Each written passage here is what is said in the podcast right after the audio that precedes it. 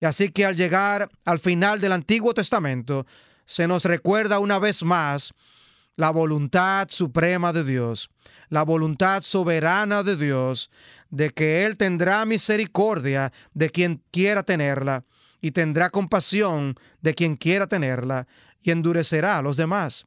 Hoy, en Renovando tu mente, los profetas menores, un gran mensaje.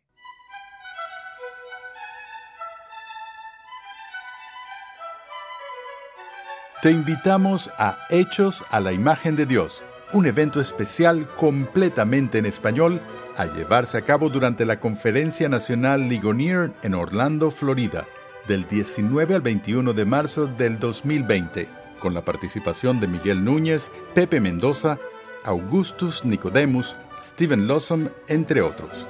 Regístrate en nuestra página web renovandotumente.org. En esta, la última clase de la serie Fundamentos de la Gracia Antiguo Testamento, el Dr. Stephen Lawson, uno de los maestros de la Confraternidad de Enseñanza de Ligonier, examina los profetas menores, resaltando las doctrinas de la gracia para demostrar que, aunque se les llama profetas menores, tienen un gran mensaje en esta nuestra última sesión llegamos ahora a los profetas menores. Y como ustedes saben bien, no se llaman profetas menores porque su mensaje fuera menor. Sus libros son más breves que Isaías, Jeremías y Ezequiel. Estos se llaman profetas mayores debido a la extensión de sus libros. Los profetas menores tenían un mensaje mayor, solo que en una forma más abreviada. Hay 12 profetas menores, 9 anteriores al exilio, y tres posteriores al exilio. Y vamos a recorrerlos y queremos comenzar con el libro de Oseas. Si toman su Biblia y van conmigo al libro de Oseas, capítulo 1, versículo 2, se nos presenta de inmediato una sociedad decadente, un pueblo que no conoce a Dios. Nuevamente, ellos son el pueblo de Dios por nacimiento étnico, en el sentido de que nacen dentro de la nación de Israel, pero no conocen a Dios. Y eso se volverá muy obvio cuando veamos el versículo 9. Pero primero el versículo 2. Cuando por primera vez el Señor habló por medio de Oseas, el Señor le dijo, anda, toma para ti a una mujer ramera y engendra hijos de prostitución porque la tierra se prostituye gravemente abandonando al Señor. Oseas tenía que casarse con una mujer que era prostituta o iba a convertirse en prostituta y ella tendría hijos a consecuencia de su prostitución. Y todo eso debía ser una lección práctica del estado espiritual de la nación de Israel, que estaba involucrada en adulterio espiritual, que es una metáfora de la idolatría. Ellos se habían apartado del Señor su Dios, se habían desligado de Él y no tenían una relación salvadora con Dios. Y una vez más, vemos que es muy posible ser religioso y estar expuesto al sonido de la palabra de Dios y estar en un contexto religioso, incluso en un contexto que tenga la verdadera palabra de Dios y no obstante no estar convertidos en el corazón. Y ese es el caso aquí. Así que la mujer Gomer tuvo tres hijos el último de los cuales se menciona en el versículo 9. Y el Señor dijo, ponle por nombre lo a mí, porque vosotros no sois mi pueblo y yo no soy vuestro Dios. Una clara declaración de que no tenemos ninguna relación en lo absoluto. Yo no los conozco, ustedes no me conocen, no soy su Dios, ustedes no son mi pueblo. Estamos totalmente separados. No hay reconciliación. No existe una relación íntima, personal entre nosotros. Ustedes saben de mí, pero no me conocen. Y yo no los conozco y sé todo sobre vosotros. De eso testifica el versículo 9. Y esto habla nuevamente de la doctrina de la depravación total. Habla de la corrupción radical. Aquellos cuyas mentes están entenebrecidas por el pecado, aquellos cuyos corazones están contaminados y depravados por el pecado, y aquellos cuya voluntad está muerta y encadenada al pecado. Cada facultad de la persona no convertida está bajo el dominio del pecado, mente, afectos y voluntad. Así que esto es depravación total y la nación entera fue arrastrada a la apostasía porque eran adúlteros espirituales, lo que significa que tenían otros amantes aparte de Dios, no amaban a Dios de manera absoluta. Por lo tanto, en realidad eso significa que no amaban a Dios en lo absoluto.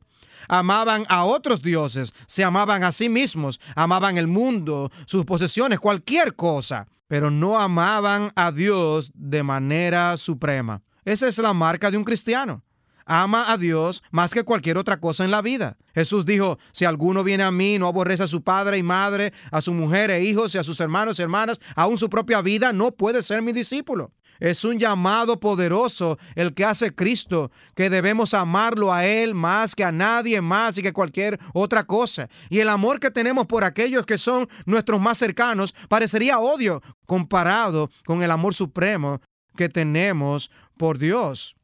Ahora, si uno ama a Dios al máximo, va a amar más a sus padres, va a amar más a su cónyuge, va a amar más a sus hijos, pero debemos amar a Dios en primer lugar. Bueno, ese no es el caso aquí, así que Dios hace este anuncio. Yo no soy su Dios y ustedes no son mi pueblo. No tenemos ninguna relación. Ustedes están perdidos y están pereciendo. Vamos ahora al capítulo 2, versículo 23. Y si van a ser salvos, Dios debe comenzar algo si van a entrar en una relación personal con Dios, Dios debe ser el que lo lleve a cabo y lo realice. Porque el que no conoce a Dios está huyendo de él, no acercándose. Así que leemos en Oseas 2, versículo 23, tendré compasión en, de ella, refiriéndose a la nación, y de la que no recibió compasión, y diré al que no era mi pueblo, tú eres mi pueblo. Dios es el que comienza esto. Y dice esto que cita Pablo en Romanos 9, versículo 25 que los que no son pueblo de Dios de pronto se convertirán en pueblo de Dios. Y esto habla del nuevo nacimiento y de ser llevados a una relación correcta con Dios. Habla de venir ahora a conocer a Dios y de Dios darse a conocer a ellos y de ellos ser atraídos por su gran compasión hacia esta relación. Esto es lo que sucederá ahora. Y eso habla del llamado eficaz de Dios habla del llamado irresistible de Dios, habla de la regeneración soberana de Dios. Hubo un tiempo cuando tú no eras su pueblo. Y hubo un tiempo cuando Él no era tu Dios. Y entonces llegó ese momento, probablemente habían ocurrido muchas cosas antes, la siembra de la semilla, el convencimiento de pecado, el cultivo de tu corazón, pero en ese momento, de repente, Él vino a ser tu Dios. Y de repente tú te convertiste en su pueblo. Cuando el Señor te llevó y te atrajo hacia Él con cuerdas de amor y compasión. Eso es lo que sucederá en la nación. Ahora, en Oseas 4, versículo 17, no todos son atraídos. No todos son atraídos, no todos vienen a ser su pueblo. Habrá algunos que serán pasados por alto y habrá algunos que serán dejados en su estado de separación de Dios sin el conocimiento de Dios. Y leemos de esto en el capítulo 4, versículo 17. Efraín se ha unido a los ídolos. Bueno, eso era cierto de toda la nación. Ya lo hemos visto. Pero observen lo que Dios le dice a Efraín. Déjalo. Es Romanos 1. Es Mateo 12 y el pecado de la blasfemia contra el Espíritu Santo están siendo entregados, están siendo entregados a sus propios pecados y Dios no los atrae hacia Él. Esa es la doctrina de la reprobación divina. Hay algunos de quienes Dios dice, déjenlos, déjenlos solos, déjenlos solos en sus pecados. Dios no los envía al pecado, Dios dice, solo déjenlos en su pecado, porque han escogido su propio camino. Vamos al libro de Amós, al profeta Amós. En Amós capítulo 3, versículo 2, hay una declaración muy singular acerca de la elección soberana, de la elección incondicional de Dios. Dios le dice a la nación en Amós 3, versículo 2, solo a vosotros he escogido de todas las familias de la tierra. Esa es una declaración poderosa. Dios dice, de todas las naciones los he escogido a ustedes para que sean mi pueblo. Y la palabra escogido aquí en realidad es la palabra hebrea que significa conocer. Solo a ustedes los he conocido. Ahora, Dios sabe acerca de todas las naciones. Él conoce sus números, aún los cabellos de sus cabezas están contados, ningún pajarillo cae a tierra sin el Señor, ninguno de ellos existe sin su conocimiento. Él ha señalado el momento de su nacimiento, él ha señalado el momento de su muerte, pero no los conoce. Sabe acerca de ellos, pero no los conoce en una relación salvadora y personal. Y aquí vemos que cuando Dios conoce a alguien es sinónimo de que Dios lo escoge y elige conocerlo y elige amarlo con un amor distintivo especial. Y con esa elección viene una gran responsabilidad. Por eso el resto del versículo dice, por eso os castigaré por todas vuestras iniquidades. Conlleva un sentido de responsabilidad más elevado, un sentido acentuado de rendición de cuentas por haber sido escogidos por Dios. Bueno, vamos al libro de Jonás, el profeta Jonás, y vemos claras muestras de la soberanía de Dios, ¿no es así? En Jonás capítulo 1, leemos que la palabra del Señor vino a Jonás capítulo 1, versículo 2, levántate, ve a Nínive, la gran ciudad, y proclama contra ella, porque su maldad ha subido hasta mí. Nínive era la capital del imperio asirio. Fue una gran ciudad en tamaño, pero también grande en pecado. Y Dios comisionó a su profeta para que fuera a Siria y a Nínive y predicara contra ella. Pero en lugar de eso, Jonás toma un barco y se va en la dirección totalmente opuesta a Tarsis, que creemos que probablemente sea la España actual. Eso sería como si Jonás estuviera en San Luis y Dios lo llamara a que fuera a Nueva York y él tomara un avión a Los Ángeles. Él se va en dirección totalmente opuesta para huir de la voluntad de Dios. Entonces, ¿qué hace Dios? Bueno, Dios controla soberanamente cada circunstancia de la vida de Jonás. Así que en el versículo 4 leemos, y el Señor desató sobre el mar un fuerte viento. Él es el Señor del estado del tiempo y es Señor de la tormenta y es Señor del mar y envió toda esta tormenta al mar Mediterráneo por causa de una persona, a fin de hacer volver a esta persona a Nínive, porque hay miles de personas que Dios va a salvar en Nínive. Dios tiene un propósito y Dios tiene una razón. No solo ha designado el fin, que es la salvación de los que están en Nínive, sino que Dios ha designado los medios para ese fin, que es la predicación de la palabra de Dios. Así que Dios va hacer volver a su profeta, porque no solo ha predeterminado la salvación de los escogidos, sino que ha predeterminado la predicación de la palabra de Dios por parte de sus siervos. Por eso Dios envió esta tormenta para hacer volver al profeta en la dirección correcta. Y entonces ustedes conocen el resto del, del relato aquí en Jonás capítulo 1 y cómo en en el versículo 7, los marineros a bordo se dieron cuenta, ellos eran paganos, eran incrédulos, pero se dieron cuenta de que esta tormenta es casi de proporciones sobrenaturales, que, que los dioses debían estar enojados con ellos. Alguien a bordo no está bien con su Dios. Los incrédulos eran más sensatos que el profeta de Dios.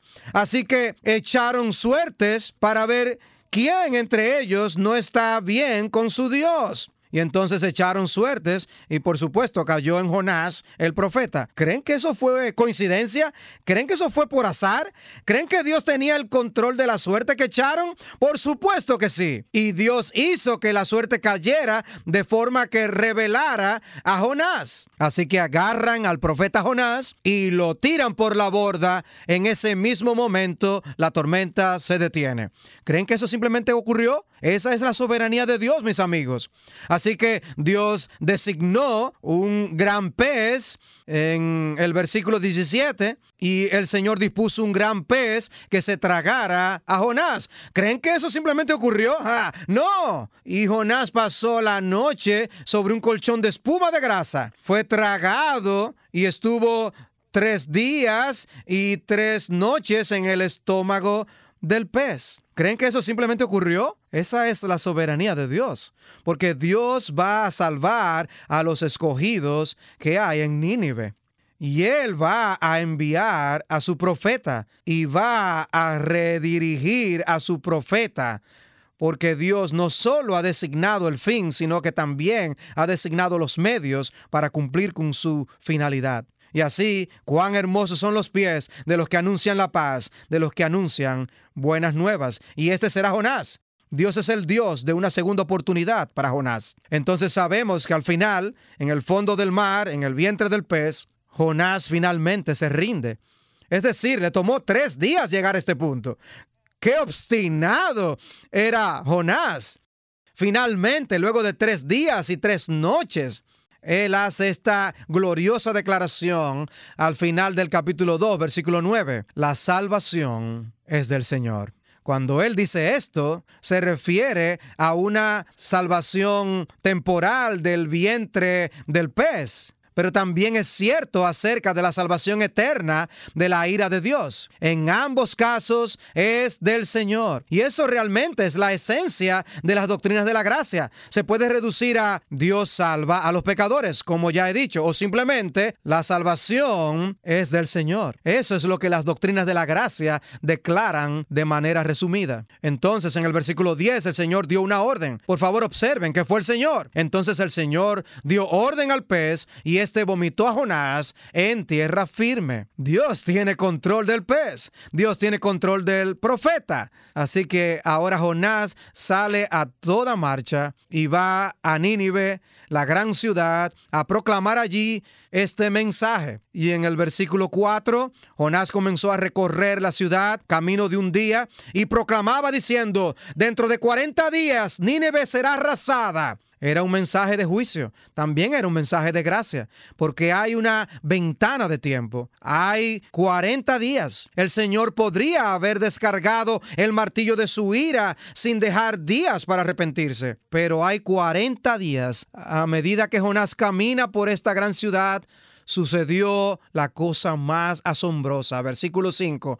Y los habitantes de Nínive creyeron en Dios y proclamaron ayuno y se vistieron de silicio, desde el mayor hasta el menor de ellos. Versículo 6. Cuando llegó la noticia al rey de Nínive, se levantó de su trono, se despojó de su manto, se cubrió de silicio y se sentó sobre ceniza y emitió un mandato de que ese día todas las personas se humillaran bajo la poderosa mano de Dios. ¿Creen que eso simplemente sucedió? No con la doctrina de la depravación total. No tenemos la declaración de la elección soberana o del llamado irresistible, pero sabemos que la mano invisible de Dios es la que llevó a cabo la salvación de estas personas. Quizá fue la mayor cosecha y reunión evangelística que haya ocurrido en la historia del mundo en este tiempo. Fue notable y testifica de la soberanía de Dios en la salvación. Habla de la gracia soberana de Dios, de lo intencional que fue Dios. Ellos oirán el mensaje y creerán y eso habla de la soberanía de Dios sobre los medios para hacer cumplir este fin. Y cómo nosotros debemos ir y predicar el Evangelio. Y debemos orar por los incrédulos. Y debemos llevar una vida pura y santa. Y cómo debemos mostrar amor y compasión a los incrédulos para construir puentes hacia ellos, para llevarles el Evangelio. Dios es soberano tanto sobre el que lleva el mensaje como sobre el que va a recibir y escuchar el mensaje. Me encanta esto y sé que a ustedes también. Bueno, debemos avanzar muy rápido. Pueden anotar esto nada más, Miqueas 7 versículos 18 y 19 y Nahum versículo 7, pero quiero pedirles que vayan a Ageo versículo 23. Él es el primero de los profetas post-exílicos y habla acerca del pueblo de Dios. Este es el último versículo de todo el libro y llegamos al capítulo 2, versículo 23 y dice, y te pondré como anillo de sello, porque yo te he escogido declara el Señor de los ejércitos. Y aquí está la potente doctrina de la soberana elección de Dios. Y tú eres como un anillo de sellar. Tú eres valioso, eres precioso para mí, porque yo te he escogido. En Zacarías 12, versículo 10, hay otra gran profecía y habla del tiempo futuro en la nación de Israel. Él dice, y derramaré sobre la casa de David y sobre los habitantes de Jerusalén el espíritu de gracia y de súplica y me mirarán a mí, a quien han traspasado, y se lamentarán por él, como quien se lamenta por un hijo único, y llorarán por él, como se llora por un primogénito. Por favor, observen en el versículo 10, yo haré esto, luego ellos harán aquello, causa y efecto. La causa es en realidad, este es Cristo hablando, el que fue crucificado. Derramaré sobre la casa de David el espíritu de gracia. Luego leemos tres veces, me mirarán a mí, se lamentarán por él. Dios el Padre dice esto, llorarán por él. Causa y efecto, raíz y fruto. Dios es primero. El hombre luego responde a lo que Dios dice que va a suceder. Qué glorioso pasaje. Y habla de un tiempo futuro en la historia de Israel cuando vendrán a un conocimiento salvador del Señor Jesucristo. Pienso que el comienzo de este cumplimiento es el día de Pentecostés, cuando Pedro se pone en pie frente a la casa de Israel y le predica a miles y tres mil se, se salvan en un día y en última instancia se cumplirá al final de esta era cuando todo Israel sea salvo. Romanos 11 al final del capítulo. Y finalmente llegamos al libro de Malaquías, capítulo 1, versículos 1 y 2. El Antiguo Testamento termina y concluye con esta potente declaración sobre la elección soberana de Dios. Profecía de la palabra del Señor a Israel por medio de Malaquías. Capítulo 1, versículo 1. Y ahora el versículo 2. Dios es el que habla aquí. Yo os he amado, dice el Señor, pero vosotros decís, ¿en qué nos has amado? ¿No era Esaú hermano de Jacob? Declara el Señor. Sin embargo, yo amé a Jacob Aquí nuevamente ser escogido y ser amado por Dios son expresiones sinónimas, son expresiones paralelas. Aquellos a los que Dios ha escogido, los ha escogido porque los ama. Y aquellos a, los que ama, los ama porque los ha escogido. Y Dios les recuerda que Él no puso su amor en, en Esaú, quien nació primero. Él invirtió el orden. Y las elecciones de Dios son siempre, casi siempre son insólitas, porque no ha escogido a muchos poderosos ni a muchos nobles. Él ha escogido las cosas viles de este mundo para confundir a los sabios y a los malvados. E incluso en el caso de Israel, ellos no eran los más grandes en número y escogió a los descendientes de Jacob la elección soberana de Dios desde el nacimiento. Y Romanos 9 nos dirá que incluso cuando los gemelos estaban en el vientre de la madre, dijo a Jacob amé, mas a Esaú aborrecí. Y así que al llegar al final del Antiguo Testamento, se nos recuerda una vez más la voluntad suprema de Dios, la voluntad soberana de Dios, de que Él tendrá misericordia de quien quiera tenerla y tendrá compasión de quien quiera tenerla y endurecerá a los demás. Esto nos debe hacer humildes al pensar en nuestra propia salvación, pues Dios fácilmente pudo habernos dejado en nuestro pecado y que no fuéramos su pueblo y que Él no fuera nuestro Dios. Él podría habernos dejado como los demás, pero el alfarero nos hizo de la arcilla vasos de misericordia preparados para su salvación. Le damos tantas gracias y le damos la gloria y decimos con Jonás, la salvación es del Señor, la salvación es del Señor. Lo único que yo he provisto es mi pecado, que fue puesto sobre el Salvador en la cruz. Esa fue mi contribución a mi salvación. Pero fue el Señor quien nos compró, fue el Señor quien nos buscó y fue el Señor quien nos trajo. Todo lo hizo el Señor. Es por eso que cuando un día lleguemos al cielo y Él nos dé una corona, tomaremos esa corona y de inmediato la pondremos a sus pies, queriendo decir que todas las cosas son de Él y por Él y para Él. E incluso esta corona debe volver a Él, porque la salvación es del Señor. Esta es la enseñanza a través de todo el Antiguo Testamento.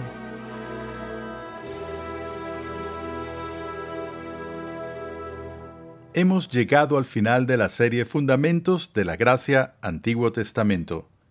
En estos 14 episodios, el Dr. Lawson nos mostró en el Antiguo Testamento que las doctrinas de la gracia son las doctrinas de Dios, reveladas en su palabra, arraigadas en la eternidad pasada y cumplidas a lo largo de la historia. La salvación es la obra del Padre, del Hijo y del Espíritu Santo de principio a fin. Renovando tu mente es posible gracias al generoso apoyo en oración y financiero de cristianos alrededor del mundo. Para hacer tu donación, por favor visita nuestra página web renovandotumente.org. Renovando tu mente es una producción de los Ministerios Ligonier, la confraternidad de enseñanza del Dr. R.C. Sproul. Nuestra misión, pasión y propósito es ayudar a las personas a crecer en su conocimiento de Dios y su santidad. Dios llama a su pueblo a ser transformado por la renovación de su mente. Es por esta razón que transmitimos una enseñanza que expone las glorias de Dios reveladas en la Biblia en el contexto de la cultura, la filosofía, la apologética, la ética y la historia de la Iglesia. Para contactarnos, por favor, envíanos un correo electrónico a programa arroba renovandotumente.org con tus preguntas, testimonios y comentarios. Te invitamos a sintonizarnos nuevamente en esta misma emisora y en este mismo horario y a unirte a nuestra comunidad virtual en las redes sociales.